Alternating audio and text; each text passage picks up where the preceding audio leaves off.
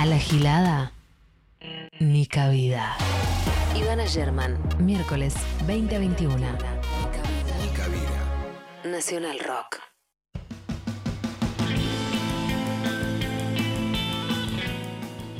Llegamos, llegamos al miércoles, lo cual ya es muchísimo decir. Esta semana ya está larga, hay como una cosa de fin de año que a la vez no... Un fin de año doble, un fin de año de dos años que no, no alcanza. Y la semana está larga y se van a seguir haciendo largas para mí. Todo ese efecto que de, de vorágine eh, no sé si va a funcionar este año. Ojalá, porque así es un poco más liviano existir, ¿no? También, bueno, eso para otro programa, filosofía. Eh, bueno, hoy teníamos, en realidad teníamos pendiente del año, nadie lo sabe esto, teníamos pendiente Lali y yo hace tiempo el programa sobre los cuerpos y ahora que, bueno, valga la redundancia, se acerca el verano, además del fin de año, eh, nos cae justo. Es el verano el que llega, no nosotros al verano, ¿no? Está como esa, esa falacia ahí histórica dando vuelta. Hay que llegar eh, al verano. ¿Qui- ¿Quién no llega al verano? ¿Alguien que se murió? Uno que se agarró COVID no llega al verano. No, eh, digamos, no uno que tiene panza. Eh, el, el gordo odio estuvo muy presente en el debate de la ley de etiquetado, ¿no? Como que siempre para, para cualquier causa noble se agarra, no, y si no vas a ser gordo. Como una amenaza, ¿viste? Como que fuera lo peor que, que te puede pasar. Eh, todavía continúa el estudio antropométrico para la ley de talles. eh, una serie de cosas que ponen el tema en agenda, podríamos decir, aunque ya lo teníamos en carpeta nosotras. Entre carpetas y agenda, después te pones un, un pen shop, una librería, no sé. Eh, de todo eso vamos a hablar hoy con, con Brenda Mato, que es eh, modelo plus size, es activista de la diversidad corporal. Vamos a escuchar también a Lala Pasquinelli, de Mujeres que no fueron tapa. Una noticia de estos días que llega todos los meses y es siempre desoladora, es la del observatorio, ahora que si nos ven, que anunció el número de femicidios para lo que va de 2021, digamos, entre el primero de enero y el 31 de octubre de 2021. Fueron 213 uno cada 34 horas. Justamente octubre fue un mes fatídico, hubo 37 femicidios, uno cada 20 horas. Y eh, un, número que también se repite mes a mes y año a año desde que existen estos conteos en base a los casos que se reportan en los medios. Eh, es que 6 de cada 10 fueron cometidos por la pareja o expareja y en la misma proporción fueron cometidos en la casa de la víctima. Es una noticia que se repite, que es una y otra vez medio la misma, pero las personas eh, son distintas y como que nunca, nunca se detiene. Eh, una cosita que quería. esto ya es como un, repaso magazine breve de, algunas cosas de la agenda de género que elegí yo, aleatorias, al voleo. Eh, hoy hice la calculadora de, cuidado de mm, la Dirección de Igualdad y Géneros del Ministerio de Economía. La hice, no la hice yo, por supuesto, la hizo la Dirección de Igualdad y, de Dirección de Igualdad y Géneros. Pero es una calculadora en la que metes cuántas horas dedicas por día a eh, cada tarea, está se- separado, ¿no? Se- eh, por, por tareas, entre planchado, cuidado de niños, cuidado de adultos mayores, cuidado de personas enfermas, hacer las compras, cocinar. Primero como que explicita eh, la cantidad de tareas del cuidado que existen y ahí la podés contabilizar. Yo muy bendecida, la verdad, porque me dio un parámetro igual a un hombre. Eh, me dio, no sé, no me acuerdo cuántas, ciento, 102 horas creo por, sem- por semana. Bueno, muchísimo. Eh, pero era, era en la barrita de los resultados estaba a la altura de un hombre. O sea, algo hice bien. Probablemente no tener hijos.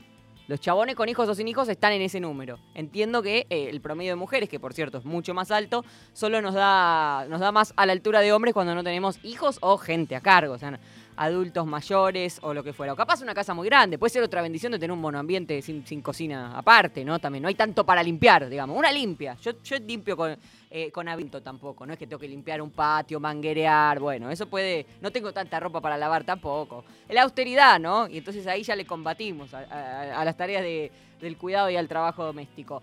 Eh, bueno, y por último, el sábado es la marcha del orgullo, así que vamos a hablar de eso con Angie Ciorciari, nuestra compañera del área de géneros. Todo eso tenemos para hoy en Nica Vida. Son las 8 y 6 de la noche. Hasta las 9 aquí nos quedamos. Mi nombre es Ivana Sherman. Saludo a Horacio, saludo a Lali. Y empezamos con Nouvelle Vogue, Dancing with Myself.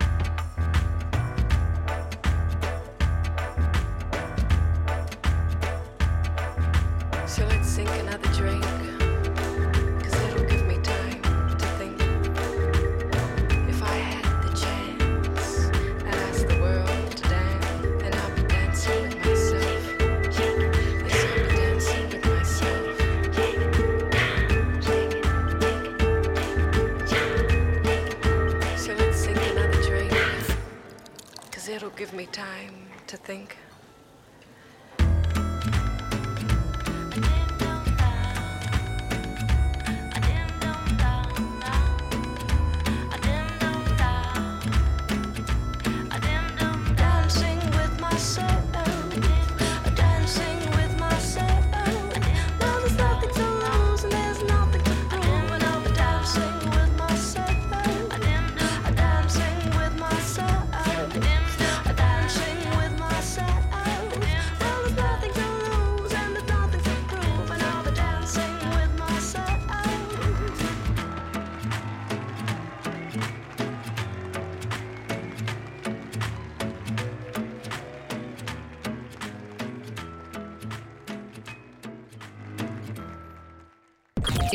Twitter.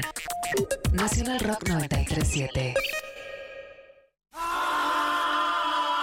Un grito que no se calla. La garganta poderosa. Periodismo villero, militancia y dignidad. Tenemos una entrevista con un periodista que es especializado en deportes, que es Alejandro Gol. La garganta poderosa. Diego es su resumen de jugadas en YouTube, donde lo podemos ver y yo lo veo con mis hijos cada tanto y se siguen maravillando. Diego, ¿es eso? Diego es esa propaladora de frases y de voces y de contenido político tan fuerte. Entender a Diego es tener que entender un montón de cosas. Sábados de 14 a 16. La garganta poderosa. Por 937. Nacional Rock. Hacela tuya.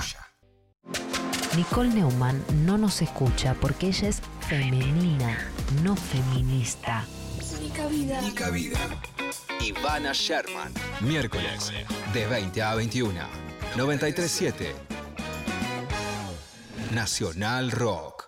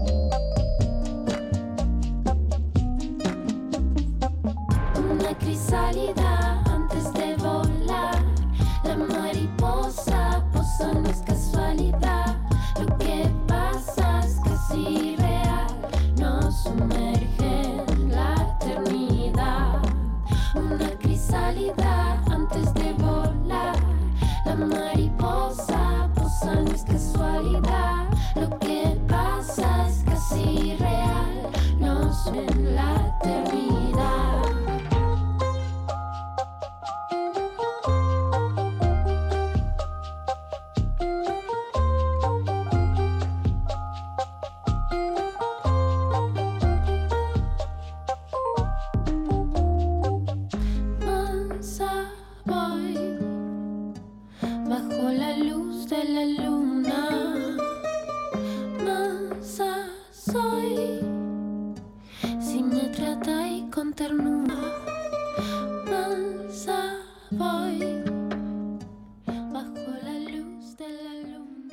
que lanzó Mujeres que no fueron tapa, que es Hermana Soltá la Panza. Hoy la estoy chusmeando y bueno, básicamente es una, una colección de panzas, de panzas no, no planas, que van a llegar al verano igual. Digamos, un día va a ser 21 de diciembre y esas panzas van a estar, van a existir. Eh, así que vamos a escuchar a su creadora, a Lala Pasquinelli, que cuenta un poquito más. Soy Lala Pasquinelli de Mujeres que no fueron tapa. Nuestra campaña Hermana Solta la Panza tiene que ver con hackear, eh, boicotear también, ¿por qué no? Este mensaje que empezamos a recibir eh, a partir generalmente de la primavera, cada vez antes, ¿no? Que tenemos que, mm, bueno, la operación bikini o el operativo llegar al verano como si eh, el verano fuera el verano en términos de disfrute, de vacaciones, de sol, de agua, de chapuzón, de pileta, fuera un territorio, un patrimonio específico de unos determinados cuerpos, ¿no? Los cuerpos que reúnen las condiciones o los requisitos del ideal de belleza, como si solo esos cuerpos pudieran llegar al verano y disfrutar y, vivir toda esta experiencia y el resto de nuestros cuerpos que no encajan en ese ideal eh, de cuerpos cada vez más delgados, jóvenes, de piel blanca, de pelo largo, ¿no? de sexualizados, etcétera como si el resto de los cuerpos, bueno, sol, para, para el resto de los cuerpos solo nos quedara la vergüenza, eh, la culpa y, y el ocultamiento, ¿no? Y, y nos tuviéramos que exiliar del disfrute y de todo esto que, mm, que supuestamente trae el verano. Lo que hicimos fue convocar a, a mujeres que quisieran soltar sus partiéndonos sus imágenes eh, para que nosotras pudiéramos subirlas a nuestras redes con este hashtag. Y lo que empezó a pasar es que mm, al empezar a vernos en esos cuerpos, ¿no? al empezar a ver cuerpos que se nos parecen, también nos empezamos a dar cuenta de que, pará, hay miles que son como yo. eh, mi cuerpo, eh, que yo quizás pensaba fallado o anormal, bueno, es parecido o es igual al de tantas otras. Eh, y también esto de que, bueno, soltar la panza no tiene solo que ver con el cuerpo, sino que tiene que ver con soltar estos mandatos, empezar a respirar. Ir por la vida ocupando el espacio que nos merecemos y que tenemos que ocupar simplemente por ser personas y no seguir encajando en este modelo que cada vez nos quiere más pequeñas, cuerpos más reducidos, más desvitalizados, más hambreados. Soltar la panza también es soltar los discursos que nos silencian, eh, los juicios que hemos recibido desde que somos muy pequeñas sobre qué es ser mujeres, ¿no? Esta idea de que ser mujeres es ser objetos de consumo, ser objetos para agradar a la vista, que mm, ser mujeres y ser bellas también implica estar calladas, estar inmóviles, no ocupar el espacio, ocupar poco espacio. Bueno, tiene que ver con todo eso, así que mm, con muchas cosas más que, que, bueno, que vamos contando en nuestras redes.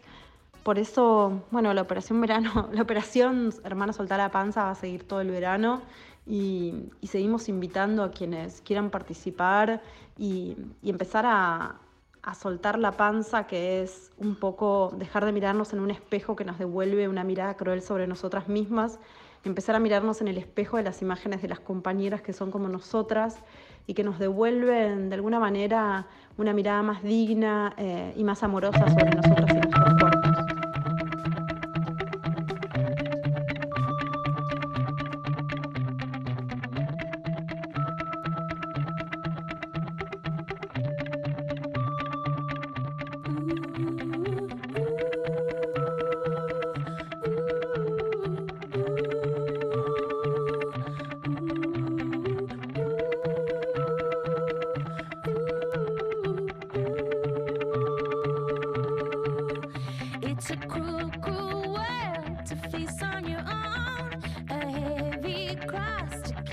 The lights are on, but everyone's gone, and it's. It's a funny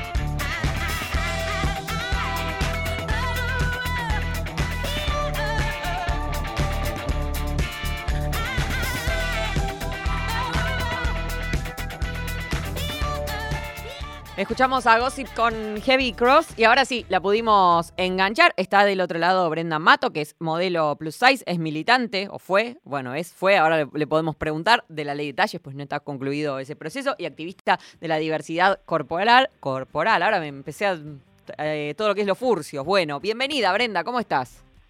Hola, buenas noches, Oli. muchas gracias por el llamado. ¿Cómo andás? ¿Todo bien? Bien, todo bien, a las corridas, pero bien. Gra- Gracias por el, por el rato. Un poco recién en, en, esas- en esa cuestión dubitativa, ¿no? Que digo, fue militante por la ley de talles. Es, cu- ¿Cuál sería el tiempo verbal? No, eh, o sea, lo, lo sigo siendo porque, a ver, la ley, digamos, como todos los no solamente se consiguen, sino hay que hacer que se cumplan y creo que todo ese trabajo no es simplemente, bueno, haberlo conseguido, sino que a partir de ahora es también empezar a hacer eh, cosas eh, para que se, se cumpla, ¿no? Eso que, que, conseguimos. Entonces, es importante hablar esto en presente porque ese trabajo creo que no se termina eh, porque es eso, ¿no? Es una tarea de, de todos los días, de estar presentes, de que si bien el Estado es que tiene que hacerse responsable, sabemos muy bien que muchas veces falla, entonces eh, es un constante estar ahí y creo que sí, que lo, lo correcto es hablar de, de presente. En principio estamos en la instancia eh, estudio antropométrico todavía, ¿o no? Le quedan, le quedan unas semanas a eso, creo.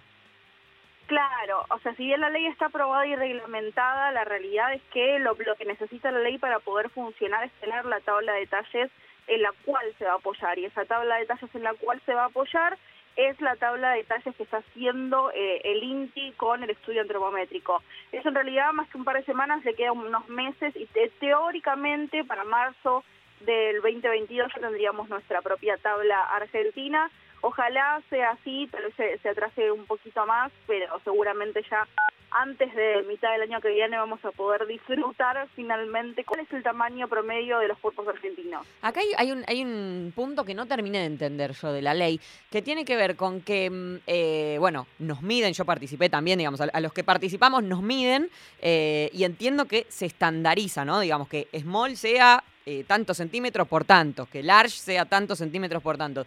Pero eh, abre también la posibilidad a decir, mira, las marcas, es, eh, o sea, podés estandarizar el large en 30 centímetros de cintura y seguís teniendo un problema por más que esté estandarizado. Se habilita la situación de, mira, los cuerpos acá miden un poco más que esto que estamos haciendo. Y tiene que haber, eh, tiene que existir una tabla de detalles acorde a eso. ¿Se entiende lo que dije? No, No, es porque entiendo que se estandarizan los talles, ¿no? O sea, que en base a, eh, a, a estas medidas, los talles que conocemos, no sé, small, medium, large, extra large, XXL o lo que fuera, van a tener que medir lo mismo en todos lados sin importar a qué, a qué tienda, a qué proyecto, emprendimiento vayas.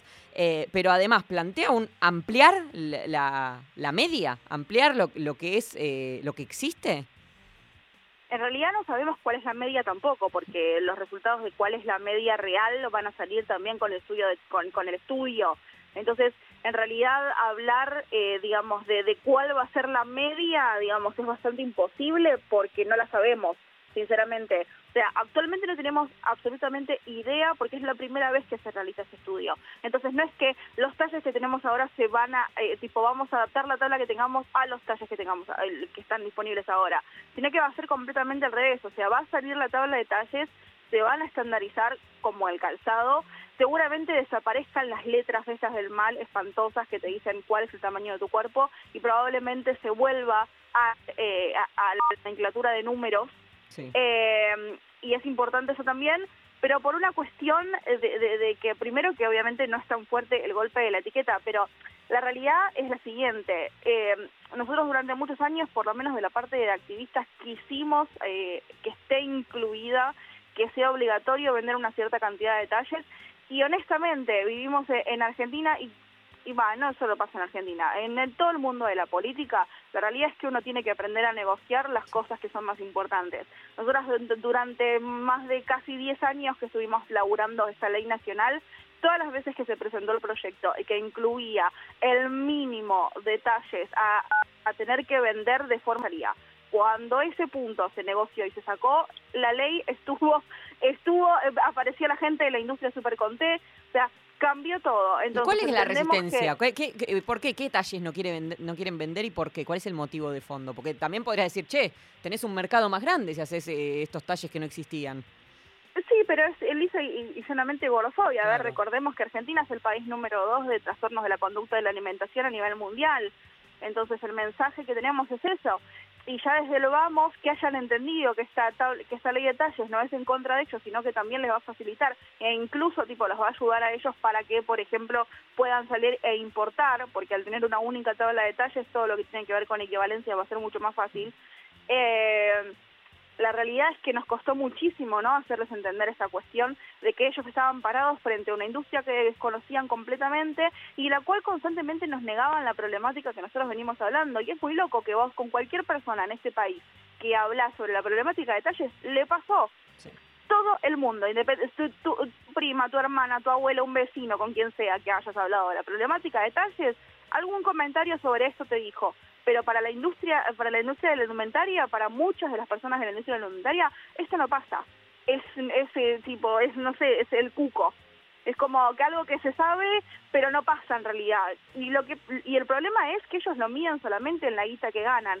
Y ellos vendiendo tres talles o un talle único tienen poco tienen eso poco gasto tienen buena ganancia y con sus bolsillos llenos están bien. Entonces después qué qué genera eso en la gente y qué problemáticas quieras trae encajar y en ese talle. cosas Sí. no, no, no hay, no es problema de ellos. Tipo, ellos venden, tienen su bolsillo lleno y lo que a vos te pasa les chupa un huevo. Y a ver, yo tengo grabadísimo eso y que lo, y, y- y honestamente lo tengo montado en un huevo, uno de la indumentaria, que no me fui a las, no me fui a las piñas porque estaban en, el Congreso. Pero una de, las tantas veces que fuimos en, en un plenario, no me acuerdo si fue en, en senadores o en diputados, él fue a dar, digamos, su discurso. Y lo primero que dijo cuando se sentó fue como, la verdad es que yo no entiendo qué estamos discutiendo acá, porque si realmente hubiera un, prole- un problema con la indumentaria, eh, acá no estaríamos todos vestidos, pero yo No, estoy es viendo que están todos vestidos, así que no entiendo qué estamos hablando acá. Había que ir con unas bolsas de arpillera, ¿no? De, de- de unas bolsas de papas, capaz, una, Es que- unas es de que me estaba consorcio. pensando, tipo, la próxima tenía que ir en pelotas, no me iban a Claro. dejar entrar. Y pero, era lo ahí eso es- no, ahí haces un tetazo y se arma también. Es una violenta, alguien quiere pensar en los hijos, no, terrible, terrible. es desolador. Y ya que, ya que fuiste vos misma en el relato hacia el Congreso, eh, ¿cómo viviste o cómo se vivió desde la militancia el debate por la ley de etiquetado que usó eh, mucho, ¿no? El- la idea, el concepto o, o el temor terrorífico de ser gordo para eh, justificar, eh, o para, la ley es noble, digamos, está buenísima la- la- los alquileres, ay, Dios, estoy retrabado hoy, está buenísimo el etiquetado frontal, eh, pero digamos, e- eso se ponía medio raro, no sé cómo lo atravesaron ustedes.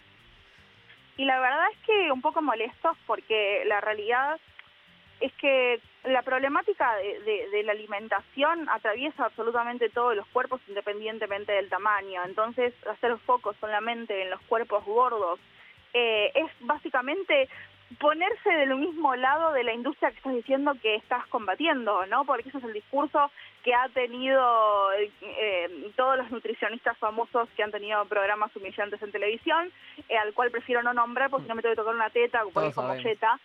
Eh, entonces es como, es medio complicado, ¿no? Porque al final usas el mismo argumento del cual la misma gente que decís combatir utiliza también para hacer un montón de plata y que incluso, y que incluso es casi su caballito de batalla para vender todos esos alimentos light y saludables. Entonces, es medio raro, ¿no? Este discurso de utilizar a, la, obesidad como enfermedad para combatirla con esta ley que vamos a sacar, pero a la vez, desde el otro lado también me están diciendo que están combatiendo lo mismo con otras cosas que están vendiendo. Entonces, al final, el problema, nos hacemos foco siempre como en, en, un- en una cuestión de la población y dejamos eh, afuera la cuestión de que todos estamos comiendo mal. Todos estamos comiendo como el orto, pesemos 50 o 100 kilos. Entonces, pongamos el foco en, en la problemática de la alimentación, en, en que realmente no sabemos qué carajo estamos comiendo, que realmente no tenemos idea qué es lo que nos ponen cuando estamos comprando en el supermercado, que no tenemos educación alimentaria y que estaría buenísimo que todos seamos conscientes de lo que estamos comiendo, independientemente del cuerpo que tenemos, porque si solamente hablamos de que los, las personas que, eh, digamos, las- los gordos son gordos porque comen mal, otra vez por el prejuicio, otra vez justificar mi cuerpo de, no, bueno, pero yo no soy gordo porque como mal, yo soy gordo porque y al final otra vez siempre estamos lo gordo como unos boludos teniendo que justificar cuál es el tamaño de nuestro cuerpo, por qué es el tamaño de nuestro cuerpo, y si realmente fuera gorda porque como mal, bueno, Pues, tampoco tengo por qué sí, tenés derecho a existir igual, Exactamente. como cualquier Y flaco la que come es mal eso, que no lo están auditando a- todo el a tiempo. todos, independientemente del peso. Sí.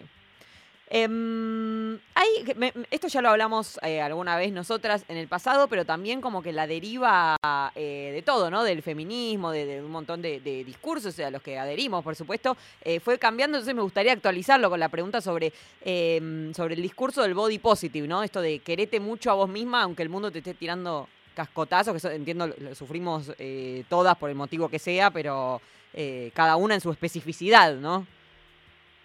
Yo creo que hay una cuestión de, de- de que el amor propio y ese, de ese tipo de cuestiones no se termine convirtiendo en un mandato. A mí me parece que es una gran herramienta que de cierta forma nos puede ayudar en un montón de aspectos, ¿no? La cuestión de- de- del amor propio, porque te ayuda de cierta forma a armarte una coraza dentro del mar de mierda en el que tenés que nadar un montón de veces. Ahora, la realidad es que no hay ningún amor propio individual que nos salve de toda la violencia que nos viene desde afuera. Y yo me puedo parar frente a un espejo y decirme que soy la persona más maravillosa del mundo, pero si cuando salgo a la calle no consigo talles, si cuando quiero ir a, algún trabajo me juzgan por el tamaño de mi cuerpo, me dicen que no tengo buena presencia porque soy gorda, o cuando voy al médico porque eh, me doblé el dedo gordo del pie, me, me salgo con una derivación a un nutricionista. Entonces, no hay amor propio que me salve. Todo eso, mi, mi propio amor no va a hacer eh, que eso deje de pasar y me sigan violentando. Entonces, es importante entender eso, ¿no? Que en todo caso el amor propio termine siendo una herramienta y no un fin, no, no esa cosa de el amor propio te va a salvar y la solución a todos tus problemas es el amor propio. Y Eh, aparte, también hay otra realidad. Si no me amo, tampoco pasa nada. O sea, no va a explotar el mundo mañana. Y estamos en una sociedad que básicamente nos educa para que nos odiemos. Entonces, Sí. lo común es que nos odiemos y odiemos todo lo que somos y querramos cambiarlo. Entonces, otra vez cargar ¿no? con esta cuestión de, de que al final el problema, si no son nuestros cuerpos, es que no me amo lo suficiente y es que y, y siempre somos nosotros y nunca es la sociedad haciéndose cargo de toda la basura que genera. Entonces, es importante entender que es eso, el amor propio son herramientas que le pueden servir a un montón de personas y que está bueno tal vez explorar esa posibilidad, pero entendiendo también que eso no termina ahí y que hay una cuestión mucho más grande y que hay tener, que, que tener en cuenta, muy en cuenta, el contexto en el que esto sucede. Em, hay un, fenómeno también del, último tiempo que yo lo vi como mucho más habitual ahora, que tiene que ver con marcas que finalmente empiezan a contratar modelos más diversas y diversos, en todo sentido, no solamente de- del tamaño corporal, o por ejemplo, capaz de decir, che, esta es hegemónica, pero no le meten tanto Photoshop. Como que ves una piel y dices, "Ah, esto no está tan lejos de la piel que tengo yo. Que no es que esa piel satinada es, es algo posible en la vida. Eh, pero está medio la pregunta de si eh, es compartir, empezar a compartir causas o bueno, marketing, porque si no, no pueden seguir vendiendo. Y si aún así, si es marketing, bueno, uno se pueda eh, sentir que, que- que existe. Yo creo que es una línea como súper delgada y es muy difícil y uno la verdad es que tiene que venir surgiendo como un campeón, tratar de, adivina- de adivinar a ver si es marketing, si no es marketing, qué sé yo. A ver, yo trato de ser optimista y por eso también me dedico a lo que me dedico, ¿no? Si no creyera que las cosas pueden cambiar, no estaría haciendo activismo ni, ni quejándome de las cosas que me quejo. Eh, pero a la, y, y a la vez también me pasa eso, ¿no? Si todo es como el pinkwashing, si todo es un lavado, si todo es marketing, al final eh, no podemos creer en absolutamente nada y es como es ya es como prender un fuego todo. Entonces, eh, creo que lo que noto mucho yo es que hay eh, muy buenas intenciones pero muy poca información. Y por otro lado también es eso, veo gente muy pri- muy privilegiada en ciertos aspectos pretendiendo hacer cosas que están buenas, pero eh, por llevarse los laureles y por pretender que sean aplaudidos y que les digan, ay, qué diverso que sos, ay, qué bueno que sos, se prenden en la ola de hacer las cosas en vez de sentarse a hablar con los colectivos que están fuera de todo esto, que son quienes realmente están buscando esas representaciones y escuchar qué es lo que necesitan. Y es como, sí, yo veo una gorda que pusieron de compromiso por ahí, yo veo una un poco más vieja que pusieron por ahí, sí, yo veo la negra que está que aparece allá atrás de todo en el fondo, a ver si, ay, miren que no somos racistas. Entonces es como, sí, están ahí, pero ¿de qué forma? ¿Rellenando un cupo? ¿Estamos haciendo el bingo de, de las disidencias? Tipo, ¿qué es? Claro, pero si no, ¿qué, creo- no? O sea, lo me lo pregunto en serio yo también, ¿no? Porque es... No, bueno, yo creo que también es, a ver, el, el gran problema de todo esto y que es la gran realidad es que todo el tiempo se piensa esto como un nosotros y ellos. Sí. Entonces se toma que el, la- el tema de las diversidades no es que somos todos partes de esta diversidad, sino que es como estoy yo. ¿sabes? Entonces ese es el gran problema, que no se naturaliza. Se toma como, bueno, te, la, te pongo acá a un costado y veo en la primera de cambio que lo puedo cortar de la foto, la corto. Entonces eso no es una realidad. Yo creo que son de esas dos cosas, ¿no? Primero, que no se lo naturaliza, que cada vez que se incluye una, una disidencia, se incluye tipo como con bombos y platillos como mírenla, mírenla, mírenla, en vez de ponerla como, la, como, lo, como lo que es una persona que hace lo mismo que cualquier otra persona. Ese es primero uno de los grandes errores que noto en general y que son muy pocos quienes realmente lo, lo, toman así. Y, y, y por otro lado, es el poder sostenerlo en el tiempo también, ¿no? Y que ahí, ahí cuando te das cuenta cuál es el real compromiso. No sirve de nada una campaña suelta donde soy re diverso y a la campaña siguiente o en el resto del año no hago nada. Entonces no sirve de nada que para el Día de la Mujer eh, subo, subo un cartelito y digo qué bueno, qué respetuoso que soy, si después al final mi empresa son todos chabones claro. no sirve. Entonces, creo que está- son como esas dos cosas, ¿no? El- Primero, el, el empezar a poder tomar con naturalidad toda la realidad y empezar a representar un poco mejor nuestro día a día. Y por otro lado, es esa cuestión de, de, de sostenerlo en el tiempo, que es lo que lo más difícil y lo que pasa y lo lo que suele fallar en la mayoría de los lugares. Eh, Bren, lo último. ¿Llegamos al verano? Por supuesto, pero me, me causó mucha gracia hoy, le- lo, lo escuchaba en tu Instagram y me pareció hermoso, tipo, ya, ya que estamos no en la, en la época de ser cazadores de falacias, es una es una gran falacia decir que nos llegamos solo que nos moramos antes. Yo hasta ahora, hace 31 años que vengo llegando al verano, gorda, Claro. llego igual. No, capaz hay que llegar al verano, no sé, en la línea E y nunca viene y no puede llegar, por ejemplo. Claro, puede como, pasar O eso. hace 31 años que, el- que yo no llego al verano y no- nunca me avisaron, tipo que el 21 de diciembre, no sé, tipo, no pasa nada. Es Son tipo como un zombie que lo apagan y lo prenden. 21 de diciembre se apaga, no llegaste al verano y después 21 de marzo apareces otra vez. Claro, tipo, yo tal vez algo primavera-otoño. tipo, no lo sé. No, la realidad es que eso sigue siendo como un montón de, de- de depresiones y estupideces que otra vez más tipo, se asocian con un montón de cosas de la supuesta sal- eh, saludable, y eh, etcétera, etcétera. No hay nada saludable en matarte e internarte en un gimnasio en septiembre para poder ponerte una malla en verano. Ese, tal cuerpo de verano, no existe ese tal cuerpo único apto para ser mostrado. Todos los cuerpos tienen exactamente el mismo derecho a disfrutar de cada estación del año que deseen con el cuerpo que tengan. Entonces es importante, ¿no? Que ese mensaje llegue que eh, que nadie más se tenga que cagar de calor un verano en su casa cancelando idas a la pileta porque no se iba a ponerse una malla o que se ponga pantalón largo o que se ponga una remera manga larga porque no quiere mostrar sus brazos y sus piernas porque o tienen celulitis o porque los tiene un poco flácidos. Sí, como persona Todos delgada, cuerpos- esto lo digo yo, eh, te- tomar también la responsabilidad, ¿no? De no eh, de no bullear, de no, porque digo, ¿cómo te vas a sentir si vas a un lugar, te sacas la remera y te cargan, ¿me entendés? Que pasa mucho de niños, ¿no? O Que- sea, bueno, ¿qué que- hacemos que los demás? Lo, lo principal es dejar de opinar de la forma en la que sea. Por más de que creamos que estamos diciendo algo positivo, dejemos de hacer comentarios sobre los cuerpos de las otras personas. No importa lo positivo que yo crea que está haciendo ese mensaje. No importa. Ningún tipo de comentario sobre el cuerpo del otro puede llegar a generar algo bueno. ¿Por qué? Porque incluso pasa que no esta, esta cuestión que tenemos mucho de festejar la delgadez ajena. Sí. Y hay un montón de gente que esa delgadez no llega de forma saludable o de formas copadas o de una forma disfrutable. Entonces tampoco ese tipo de comentarios es importante que hagamos el foco que el foco de conversación vaya a otro lado. Tampoco la facultad. Eso bueno, eso ya, ya es muy específico, ya no van a quedar tías entonces.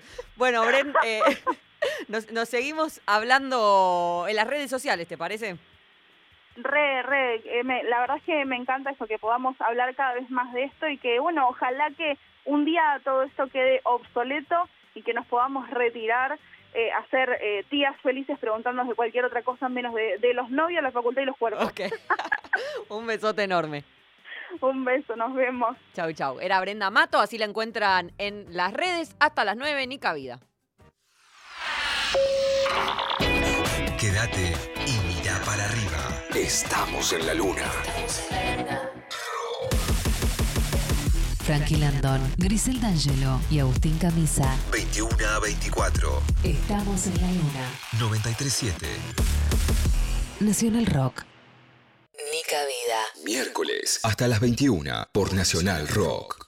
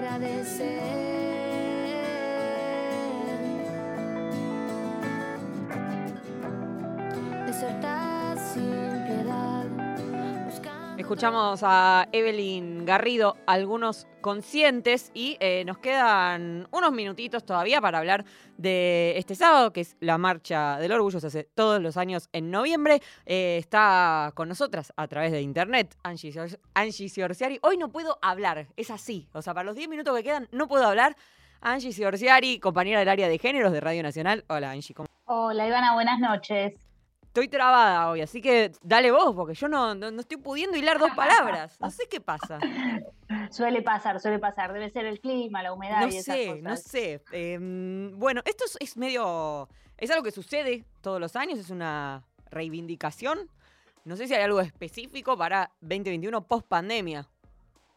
Así es. Eh, este año, bueno, una particularidad es que es la marcha número 30, ¿no? Claro. Entonces, como, bueno, con, con una eh, gran carga histórica también, ¿no? Con un repaso sobre lo que fueron las primeras marchas.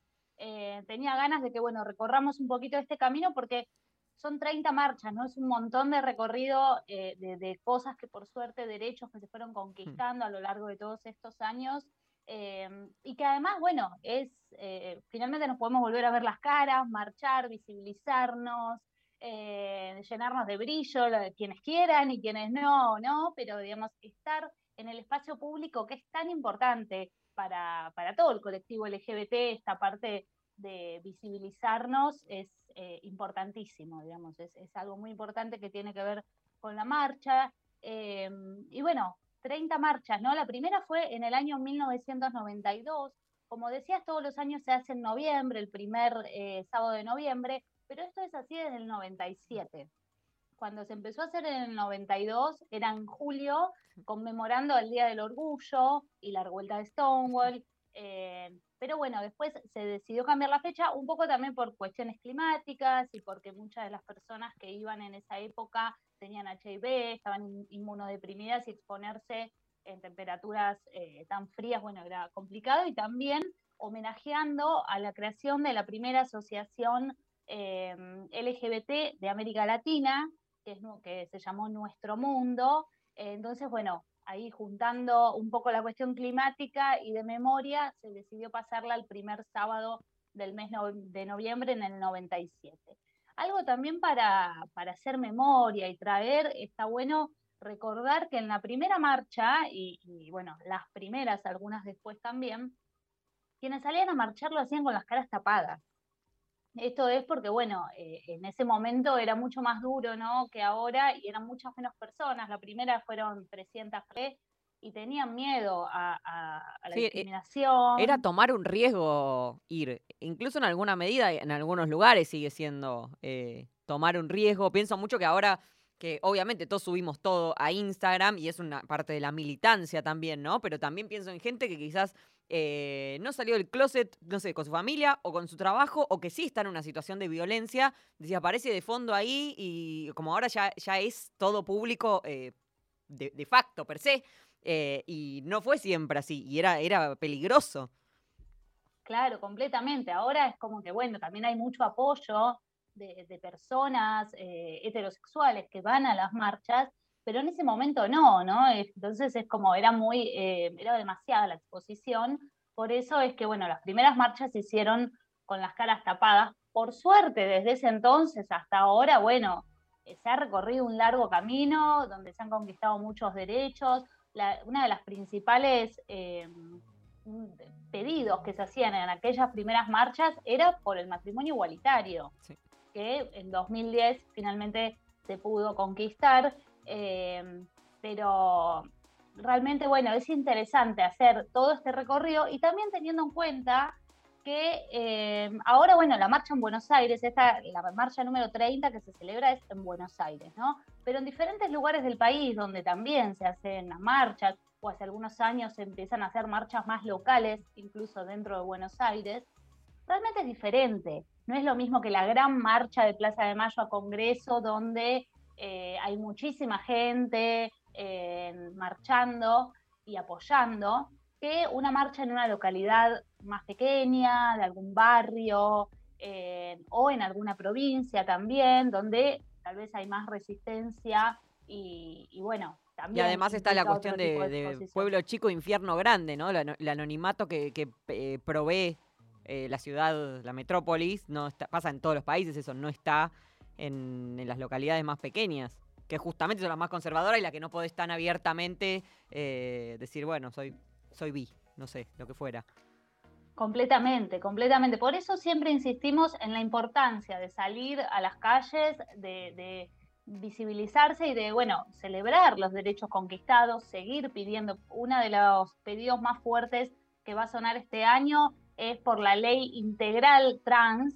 Eh, hace poquito hemos celebrado la ley del cupo laboral trans, eh, pero bueno, ahora viene siempre, ¿no? Celebramos la- las conquistas que se van dando, pero bueno, seguimos para adelante, ¿no? Y, y este nuevo pedido que se va a escuchar muy fuerte es este, precisamente por la ley integral trans. Que tiene que ver Y también mucho con la reparación histórica, ¿no? No sé si estoy mezclando. Sí, sí, sí, con una reparación histórica y también con que se consideren, por ejemplo, cuando salió la ley de cupo laboral, se hablaba mucho también de que, bueno, eh, está buenísimo eh, partir de ahí, pero hay muchas travestis que ya quedaron excluidas desde el sistema educativo, ¿no? Entonces es más difícil insertarse, aunque haya una ley que lo permite.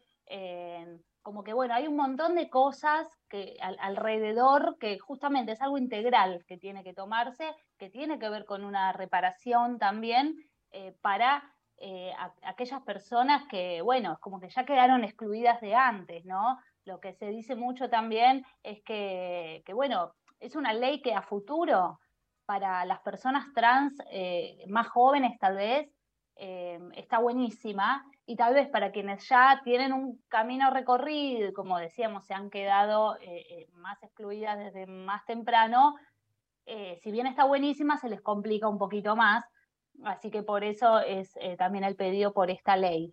Y mm, quería comentar también eh, que hablando de estas marchas que, que se van haciendo en diferentes lugares, también se celebró hace muy poquito, el viernes pasado, la tercera marcha del orgullo eh, plurinacional trans Villera, eh, que se hizo desde eh, la Villa 31 hasta el Ministerio de Educación, visibilizando también, bueno, cuestiones que tienen que ver con la particularidad de eh, ser una persona gay, lesbiana, trans en una villa.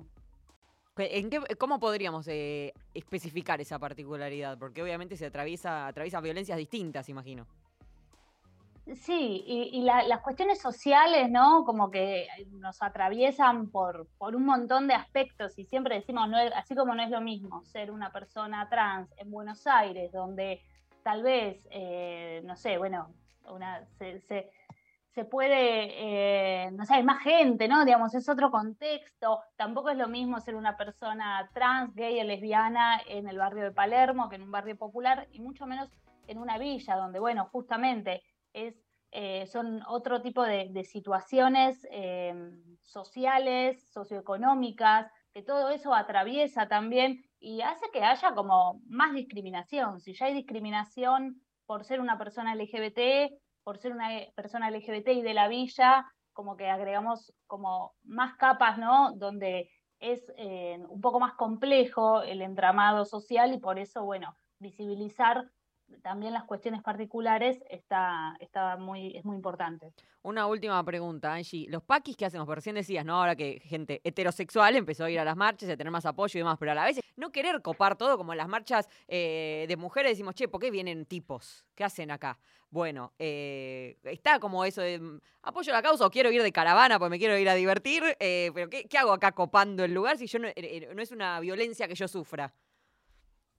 Tal cual, pero creo que ahí lo dijiste, es esto, es acompañar, acompañar y tal vez no tomar el protagonismo como vimos en aquella marcha eh, del 8 de marzo, donde había un varón marchando, o bueno, había varios, pero había uno con carteles, eh, tenía un montón, de- y fue que salió tapa de los diarios. Y bueno, hay que evitar eso, eh, siempre acompañar eh, esta causa y bueno, muchas otras siempre está buenísimo, ¿no? Que eh, aunque no, no sea una persona que no sea parte del colectivo LGBT, esté ahí apoyando y, y también disfrutando, celebrando, divirtiéndose, eh, nada, están todos más que bienvenidos, lógicamente. Bueno, entonces quizás nos vemos el sábado. Gracias, Angie. Gracias. Un beso ustedes. enorme. Era Angie Ciorciari, compañera del área de géneros de Radio Nacional. Hasta aquí esta edición de Nica Vida. Saludo a Horacio Prado en los controles, a Lali Rombolá en la producción. Esta semana musicalizó Dani Dotore, a Diego Rodríguez en la edición. Mi nombre es Ivana Sherman y el miércoles que viene a las 8 nos encontramos de nuevo para hacer Nica Vida. Nos vamos con Club de Haters, todo lo que quieras. Chao.